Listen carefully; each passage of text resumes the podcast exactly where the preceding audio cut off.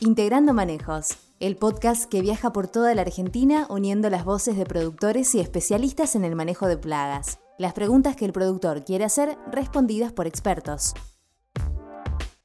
Conversan en este episodio el socio de la Regional Videla y del equipo REM APRESID, ingeniero agrónomo Navier Pico, y el ingeniero agrónomo Marcelo de la Vega, de la Universidad Nacional de Tucumán cuáles son las bases para el manejo de sorgo de Alepo, qué características tiene esta maleza que la hace tan complicada, cómo integrar estrategias para su manejo, cuándo es el momento ideal para los controles químicos. Nos acompañan Agrofina, Bayer, Corteva, FMC, Rizobacter, Sumitomo Chemical, Sumit Agro, Singenta y UPL. Bueno, bienvenidos, buen día a todos. Estamos en un nuevo episodio de Integrando Manejos, el podcast de la REM de Apresid.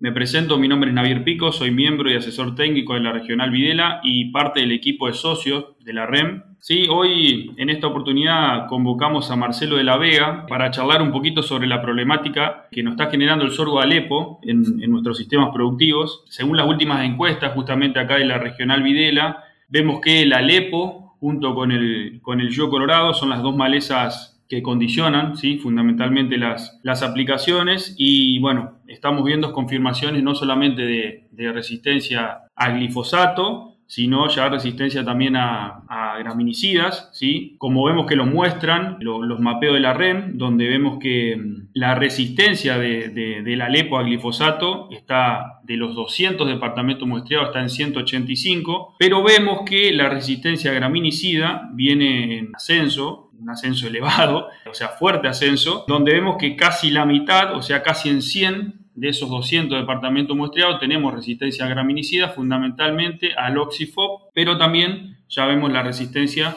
al cletodin. Así que bueno, Marcelo, antes que nada saludarte y agradecerte que estés hoy con nosotros. Hola, Javier, ¿qué tal? ¿Qué tal todos? Muchas gracias por, por la invitación, ¿no? Por convocarme a que charlemos sobre, sobre malezas y bueno, hoy más específicamente una de esas malezas eh, que es el sorgo de Alepo. ¿Qué, ¿Qué, cosa, ¿no? El sorgo de Alepo que ha sido tan estudiado, por ahí habría que empezar a, desempolvar un poco toda la gente que lo estudió, ¿no? El color Alieri, Emilio Satorre, Claudio Guerza, Eduardo Leguizamón, eh, Mitidieri, cuántos estudiaron de eso y entonces capaz que con todo esto nos ayude un poco a empezar a controlarlo un poco mejor. Claro, y bueno, por ahí la primera consulta es, lo que estás introduciendo vos, porque ¿cuáles son las características a tu manera de ver que tiene el Alepo que, nos complican tanto y que no le encontramos la vuelta y que, a ver, porque tenemos herramientas químicas, herramientas culturales, tenemos distintas herramientas, pero el, el, Alepo sigue creciendo y nos sigue complicando. ¿Cuáles son esas características que vos pensás que tiene?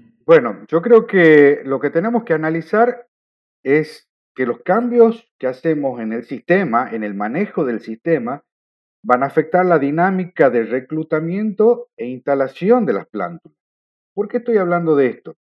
Porque vamos a entender un poquito cómo funciona, cómo funciona una maleza en un sistema, cómo se comporta y en este caso lo vamos a hacer de todas las malezas y más específicamente del sorgo de Alepo. Porque las malezas tienen una cuestión muy particular y es que el éxito de la maleza es la mortalidad. Puede sonar muy duro para, para nosotros los humanos que la, la, muerte sea el éxito, ¿no? Pero en el caso de las malezas que originan tantos individuos, muy pocos van a sobrevivir, ¿no? Y esos que sobreviven son genotipos adaptados y esto es lo que Darwin llamó la, lucha por la existencia, ¿no? Entonces, esos, esos que sobreviven van a tener genes adaptados y eso es lo que nos llevó a la resistencia al glifosato, hoy lo que vos decías hace rato, la resistencia a graminicidas, principalmente al oxifop o a los pop, y después a los DIM, ¿no? Este, que tal vez esté menos generalizado, pero se va a ir extendiendo y así sucesivamente a cada uno de los herbicidas que le apliquemos. Por otro lado, eh, vos decías recién en la introducción de Amaranthus y, sorgo de Alepo, ¿no? Como que eh, en la zona serían los más importantes, ¿no? Pero ahí tenemos una diferencia, es que Amaranthus es una especie anual y sorgo de Alepo es una especie perenne. No es solamente que es una especie perenne que se va a perennizar a través del rizoma, sino que se va adaptando a distintos ambientes. Tengamos en cuenta que lo podemos encontrar en latitudes muy altas del hemisferio norte, hasta en Canadá, donde el suelo está cubierto de nieve, y ella se va adaptando a cómo va a ir ubicando sus rizomas para eh, sobrevivir a ese, a ese frío, ¿no? Y entonces va a tener rizomas posiblemente más profundos. Entonces, creo que con sorgo de Alepo, una maleza que, es declarada plaga de agricultura en el año 1930, creo que habíamos tenido o habíamos pensado que ya habíamos logrado un éxito porque era muy baja la frecuencia de sorgo alepo que encontrábamos. Una planta que es muy susceptible al glifosato. Y tal vez esa susceptibilidad al glifosato haya hecho que esa presión de selección que hacíamos con una herbicida tan eficiente la haya generado a la resistencia, ¿no? Por eso quería decir que el éxito ecológico de las malezas es la muerte, ¿no? La mortalidad, porque entonces no va a dejar genotipos muy adaptados. Eh, ¿Qué más podemos decir en estos ambientes? Que el sistema cambió, es decir, por eso decía de los cambios en el manejo del sistema, ¿no? Es decir, que allá hace 40 años atrás, cuando manejábamos en los sistemas granarios la, el sorgo de Alepo, teníamos el implemento agrícola que era el arado, la rastra, que con eso hacíamos los, lo que llamábamos barbecho limpio en ese momento, hacía un, pasaje en invierno de un implemento agrícola que invertía el pan de tierra y entonces dejábamos expuesto al desecamiento y a las heladas a, los rizomas, con lo cual morían. Si bien el rizoma puede aguantar un cierto nivel de desecamiento, hasta un 25%, el nivel de desecamiento que se obtenía eh, exponiendo esos rizomas hacía que baje mucho la población. Por otro lado, teníamos rizomas que eran mucho más chicos, mucho más chicos en el sentido de que eran, eh, lo troceábamos, con lo cual eh, la sistemia de los productos que usábamos en ese momento, que podían ser graminicidas, por ejemplo, era mucho más, más eficiente, ¿no? Este, tengamos en cuenta que eh, en los sistemas actuales, ¿no es cierto?, donde no movilizamos el suelo, el, rizoma puede llegar a tener tamaños de 40 hasta 90 metros y entonces es muy difícil que los productos sistémicos lleguen hasta las yemas, hasta las yemas más apicales para eh, poder controlarlo. Creo que todo eso, que el manejo, el manejo que hacemos, muchas veces el manejo que hacemos son manejos del tipo empírico, es decir, basados en nuestra propia experiencia. Y, esa experiencia la vamos transmitiendo y si mi abuelo lo hacía así, bueno, lo vamos a continuar haciendo así, ¿no? Entonces creo que lo que tenemos que, hacer para poder manejarlo es cambios de, distintos órdenes, ¿no? Cambios de tipo eh, operativo, es decir, la manera en que estamos haciendo las cosas, cambios desde el punto de vista epistemológico, es decir, manera de pensar las cosas y cambios desde el punto de vista ontológico, es decir, la manera de entender la realidad. Bien, eh, perfecto, Marcelo. Un poco por ahí, lo, siguiendo con lo que estás comentando, esa biología de los rizomas, ¿cómo juegan a la hora de, planificar el manejo? No solamente el manejo químico o un manejo eh, mecánico, sino el manejo en general de rotaciones, distancia entre líneas, el uso de cultivos de servicio. O sea, porque tenemos ese, rizoma que es lo que, no, que nos genera la perennidad del alepo y a lo que tenemos que apuntar en el, en el control, ¿no? Porque la semilla, dentro de todo, más menos es más fácil de controlar, pero lo que nos complica la vida es el rizoma. ¿Cómo apuntamos esa, esa, ese manejo a controlar ese rizoma? Bien, bien. Eh, qué buenísimo porque ya empezamos a, pensar las cosas diferentes y empezamos a entender la realidad diferente, ¿no? Porque ahora empezamos a pensar en la dinámica, empezamos a pensar en la biología. Tengamos en cuenta que vamos a ver un poquito más la historia, cómo fue este pasaje que se inicia a fines de la década del 80, principios de los 90, con el uso de, de la siembra directa, de la labranza cero, y a partir del año 96, cuando se autorizan las variedades transgénicas resistentes al glifosato. En, ese momento nosotros bajamos drásticamente la población, porque el glifosato es muy eficiente en controlar sorgo de lepo. Entonces hemos bajado drásticamente la población. Y acá tendremos que ver cómo juegan la dinámica de la semilla y la dinámica del rizoma. Me voy a referir antes a la dinámica de la semilla, porque vos me dices, lo estamos manejando bien, a la semilla la manejamos porque estamos usando herbicidas residuales. Pero en el año 96, cuando se produce ese cambio, se produjo un cambio en la manera de hacer las cosas y dejamos de usar herbicidas residuales. Empezamos todo a la pre-siembra y post-emergencia con los barbechos químicos y con la aplicación de post-emergencia de glifosato. Cuando las poblaciones bajan, hay dos términos a los que quiero hacer referencia, que tal vez sean muy técnicos, que serían lo de rendimiento, los rendimientos relativos total, es decir, cómo hace la competencia intra e interespecífica, ¿no? Y después a la agresividad, ¿no? Que son dos parámetros para, para medir el comportamiento de una maleza. Cuando las poblaciones son altas, cuando nosotros teníamos poblaciones altas, lo que vemos es que la agresividad de la maleza, sobre todo la que viene de semillas, es baja. Pero cuando nosotros hemos reducido esa población de rizoma, la agresividad de la semilla es muy alta. Y por eso es que hemos vuelto a tener poblaciones. Si bien, vos lo decías al principio, con esto de las encuestas de, la REM de Aprecid, que, que, nos sirven tanto para, hacer el mapeo, ¿no? para tener una noción de lo que está pasando y poder establecer diagnóstico. Nosotros lo que vemos es que la frecuencia en lote es muy alta, es decir, que prácticamente el 70-80% de los lotes tiene alguna planta de sorgo alepo y dentro de eso la cantidad de plantas que vemos no son muchas y por ahí ese es el problema que empezamos a no darle importancia, ¿no? Entonces le damos más importancia a, a un yuyo colorado que a un sorgo de Alepo. Pero tenemos que tener en cuenta que en esa población tan baja, y teniendo en cuenta que también existe una competencia intraespecífica, es decir, dentro de la misma especie las plantas se van a competir, las, las semillas maleza empiezan a aumentar muchísimo su agresividad y vamos a tener mayor cantidad de plantas. Entonces, ¿cómo se van estableciendo? ¿Y cómo van a ser los distintos manejos que podemos hacer? Porque hoy empezamos a hablar mucho de cultivos de cobertura. El cultivo de cobertura puede ser muy útil para lo que proviene de semilla, ¿no? Por eso es tan útil para las especies anuales o para estas especies perennes que tienen dos modos de propagarse.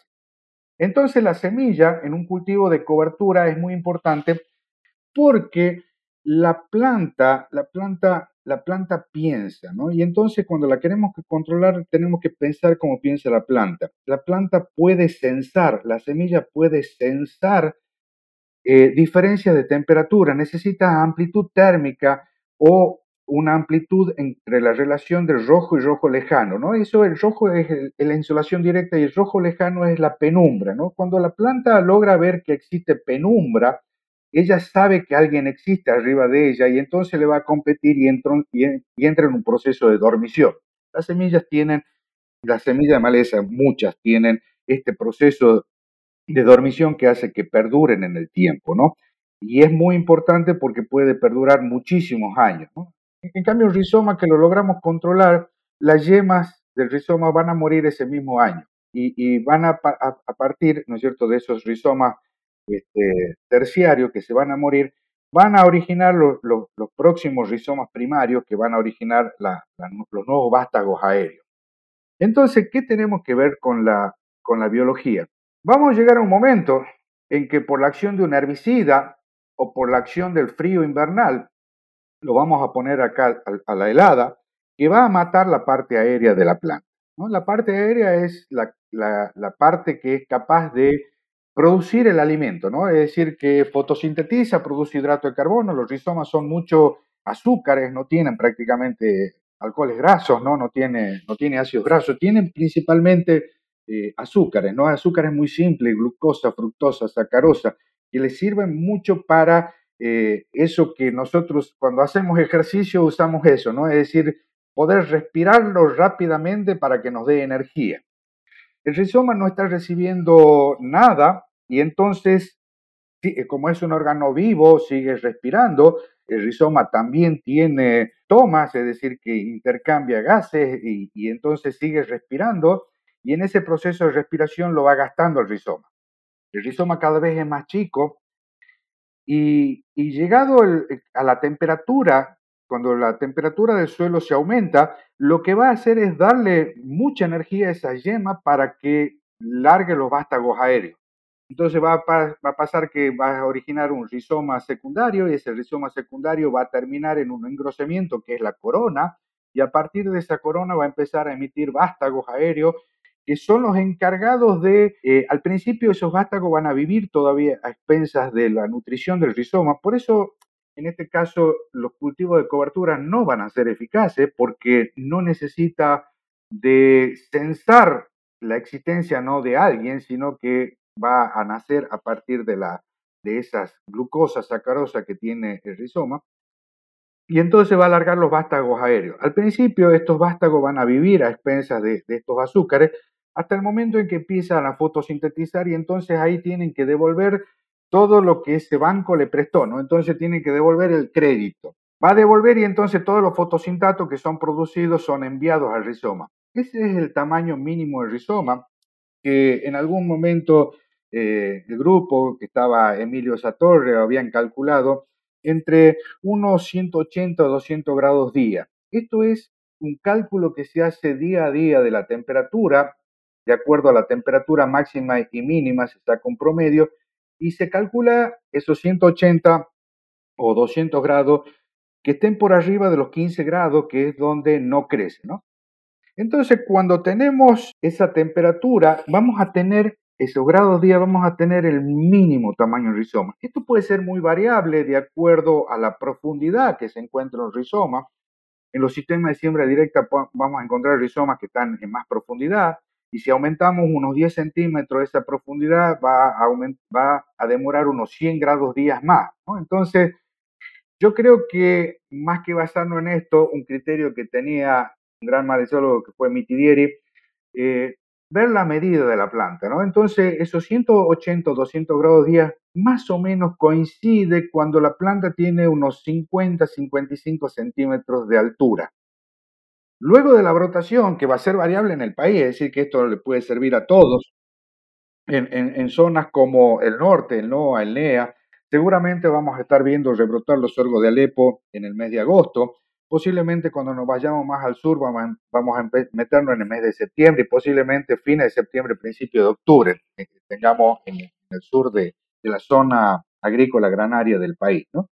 Pero si nosotros nos basamos en eso, vamos a tener que cuando la planta tiene 50 centímetros de altura, va a tener la mínima expresión del rizoma, va a decir, el rizoma va a ser lo más chico posible y ese sería el momento en donde la planta tiene que mandar todos los fotosintatos para volver a alimentar ese rizoma y, junto con los fotosintatos se traslocan los herbicidas sistémicos. Entonces creo que el uso de la biología sería en ese momento.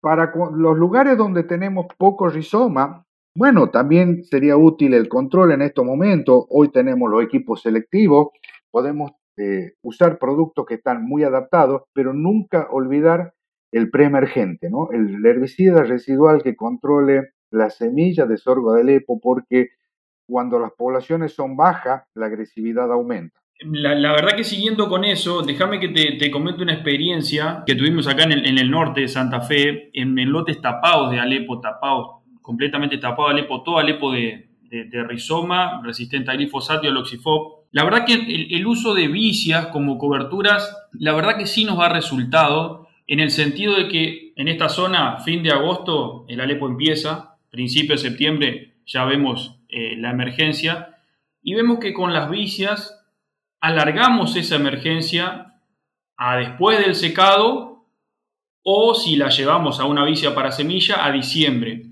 Eso nos ha generado, hablamos de vicias de arriba de 6.000 kilos, 7.000 kilos, esas vicias muy buenas, que es como vos decías, el rizoma de igual manera emerge porque vos abrís esa cantidad de cobertura y ves el, el alepo ahí, muy castigado, que no termina de salir obviamente por toda esa cobertura, pero vemos que cuando secamos eso en octubre o depende de la rotación, o como hace dos campañas que mandamos para semilla esos lotes y recién salió en, diciembre, la verdad que vimos un Alepo muy castigado y después el, litro de cletodín que le hicimos arriba, es más, en esos lotes terminamos haciendo menos por una cuestión de, producto que teníamos, fue 800 de cletodín. La verdad que anduvo fantástico, siendo que en otros lotes, sin, la, sin esa cobertura, en esta zona es arriba del litro y medio, lamentablemente, ya, o sea, estamos subiendo dosis mucho. Vemos como que esa planta salió más castigada, estresada, aparte tenía nitrógeno, tenía humedad, como que todo funciona mejor. No sé cómo, cómo lo ves ahí, es así, digamos, yo te hablo sin, sin ser técnico, digamos, vos sos especialista, comentame cómo sería la biología ahí, en ese sentido. Bueno, eh, ese, esa, ese pragmatismo, ¿no? las condiciones prácticas, cómo, cómo la vemos, las consideraciones prácticas. Y está muy bien. La respuesta de eso eh, eh, radica más que en la insolación, en la temperatura, es decir, vamos a tener suelos más fríos, ¿no? Entonces, viste, esto sería como cuando hacemos maíz, ¿no?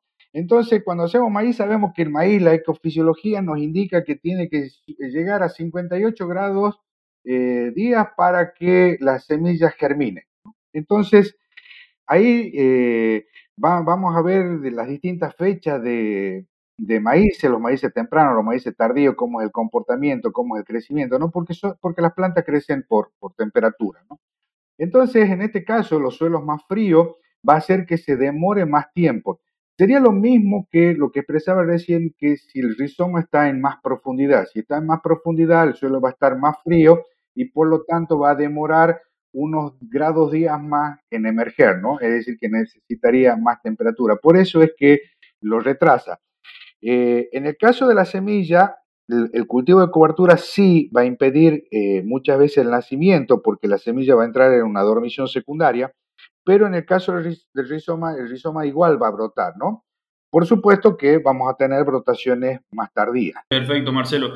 Y pasando a un poquito al manejo químico, eh, bueno, dijimos que tenemos resistencia al glifosato y resistencia a graminicidas, a los FOB y a los DIM. Eh, pensando en las herramientas químicas que nos quedan, digamos. En esta zona, lotes con, alta infestación de Alepo, por ahí nos ha servido mucho el, manejo de las IMI, de las imidazolinonas, sobre todo con sorgos IG, que vemos que, el control mejora mucho, con girasoles CL y, maíces CL también, pero vemos que en los sorgos, porque después también, bueno, el sorgo cubre mejor, digamos, tenemos otra, otra biología, otra dinámica del cultivo. Pero ¿cómo ves el uso de, esas, de esas IMI, de, los ALS en general para el control de, de Alepo? Bueno, las imidazolinonas son muy buenas en controlar sorgo, algunas sulfonilureas también, como el caso del licosulfurón, ¿no? que tienen el mismo mecanismo de acción ALS. El tema está en, el problema va a radicar en que si hemos perdido el, glifosato, si empezamos a perder graminicidas, que son ACCASA, y empezamos todos los años a hacer eh, ALS, vamos a perder los ALS y nos quedamos sin herramientas. Creo que no deberíamos basarnos en una sola, sino en una multiplicidad de mecanismos de acción, en la mezcla de productos, en incorporar otros productos, ¿no? Nosotros convivimos con el sorgo de Alepo en, caña de azúcar, ¿no? Y en ese caso, como desecante, usamos un producto que se llama MSMA. Es un, arsonato, es un, arsénico orgánico, es un arsonato que no tiene sistema y deseca. ¿no? En algunas condiciones podemos llegar hasta un desecamiento de la corona, eh, pero en general es para desecarlo.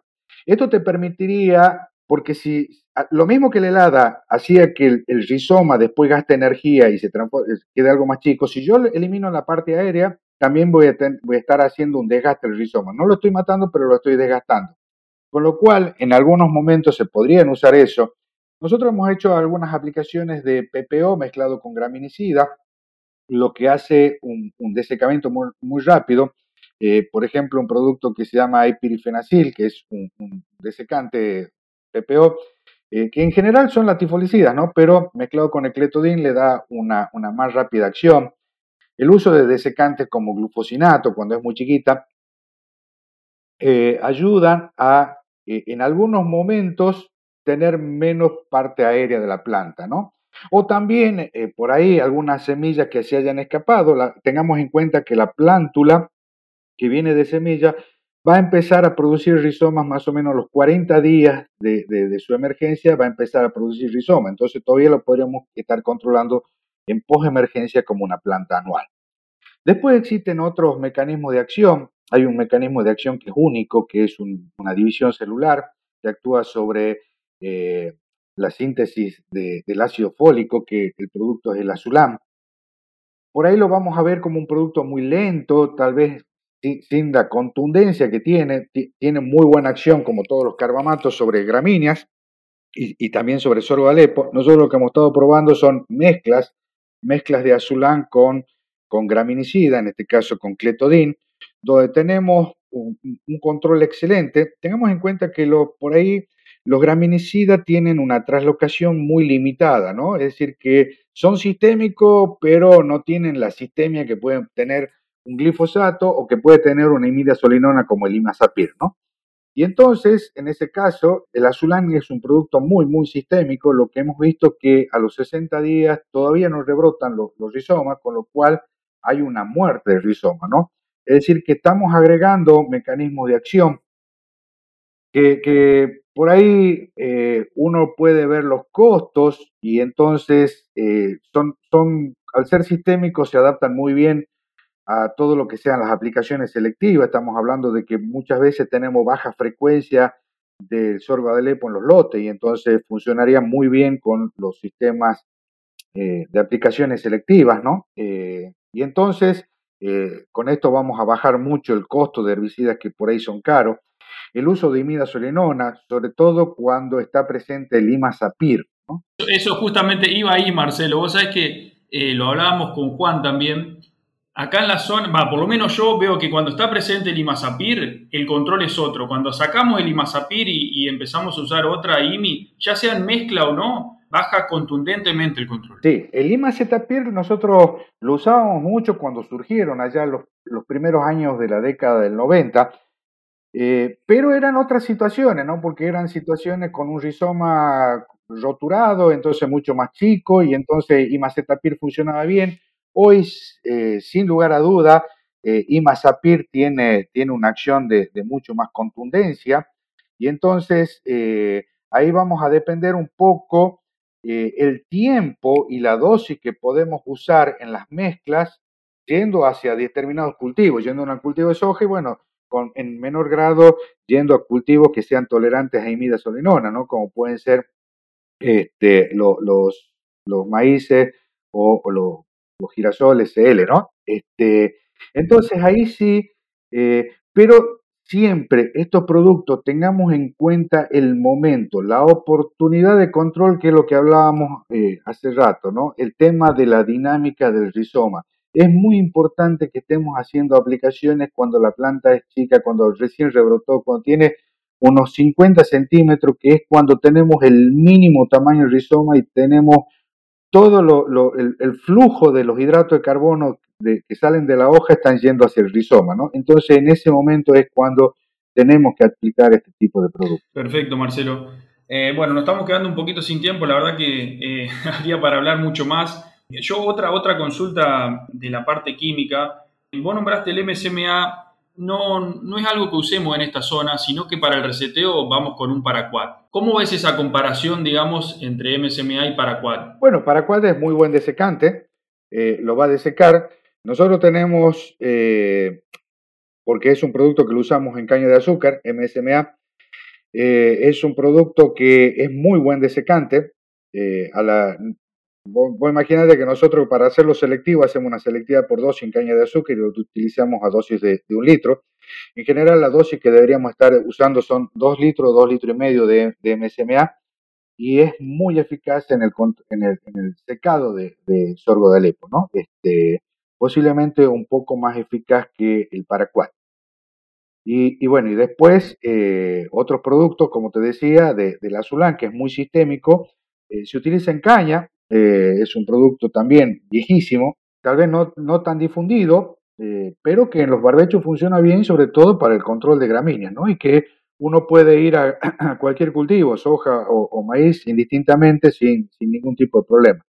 Como te digo, nosotros lo estamos usando en mezclas, en mezclas para, para aumentar la, eficacia. Y, y, bueno, las mezclas también siempre son una ayuda en el control de, la resistencia, ¿no? Es decir, que eh, si bien una maleza puede, puede tener los dos genes, todo es una probabilidad de, una probabilidad, ¿no? Es decir, que es menos probable que haya una planta que tenga los genes que le confieren resistencia a las dos, a los dos herbicidas, ¿no? Por eso las mezclas ayudan tanto. Claro. Sí, con respecto a la SULAM, eh, sé que en esta zona se están haciendo ensayos, creo que hay una cuestión de dosis, ¿no? Se usa mucha dosis en caña de azúcar y ese es el problema, esa es la cuestión. Sí.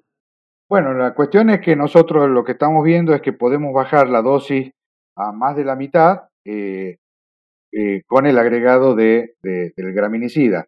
Y lo que hace es eh, aumentar la eficiencia de secado que le va a estar dando el graminicida y la muerte del rizoma que va a estar dado por la sistemia tan tan buena sistemia que tiene la Sulam. Perfecto.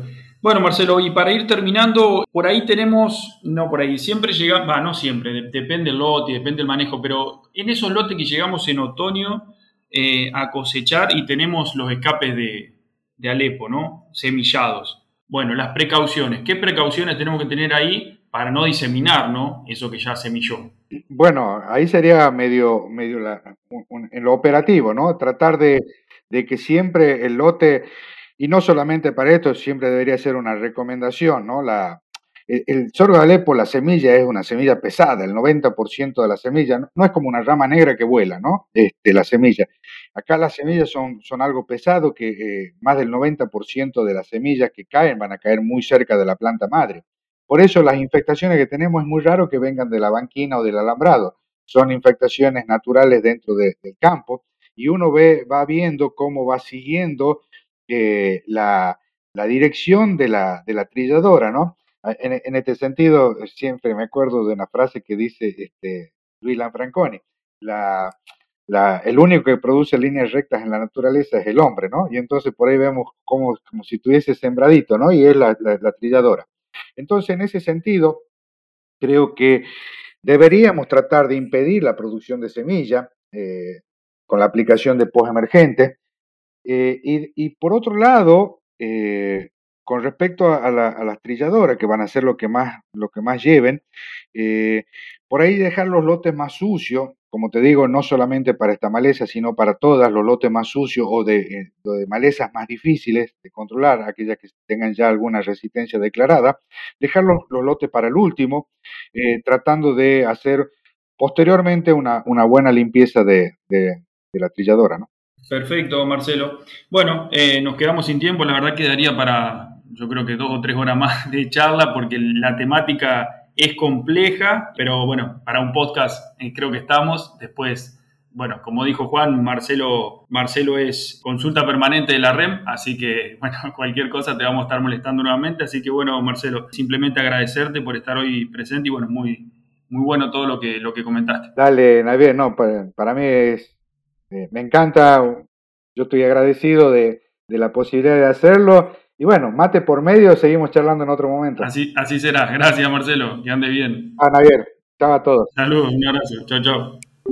Nos acompañan Agrofina, Bayer, Corteva, FMC, Rizobacter, Sumitomo Chemical, Sumit Agro, Singenta y UPL. Para ver más contenido de la REM, podés entrar a la web de Apresid o suscribirte a nuestro canal de YouTube.